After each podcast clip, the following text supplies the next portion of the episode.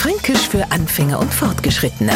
Heute ist Hosergärtler. Horch, die Nachbarn kennet man mal wieder zum Grillen einladen. Am besten gleich am nächsten Wochenende. Groß vergessen, die verbringen doch ihre ganzen Ferien bestimmt wieder in ihrem Hosergärtler. Übersetzt kannst du vergessen, die sitzen in den nächsten Wochen bestimmt wieder in ihrem Hasengärtchen.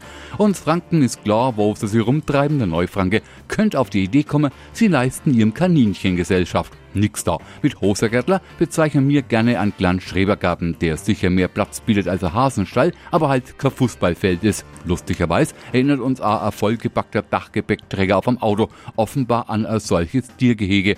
Na, geht's in Urlaub? Hast du wieder dein Hosergärtler aufgeschnallt? Ein weiterer Beweis unendlich breiter fränkischer Wortfantasie. Fränkisch für Anfänger und Fortgeschrittene. Morgen früh eine neue Folge. Und alle Folgen als Podcast auf podu.de.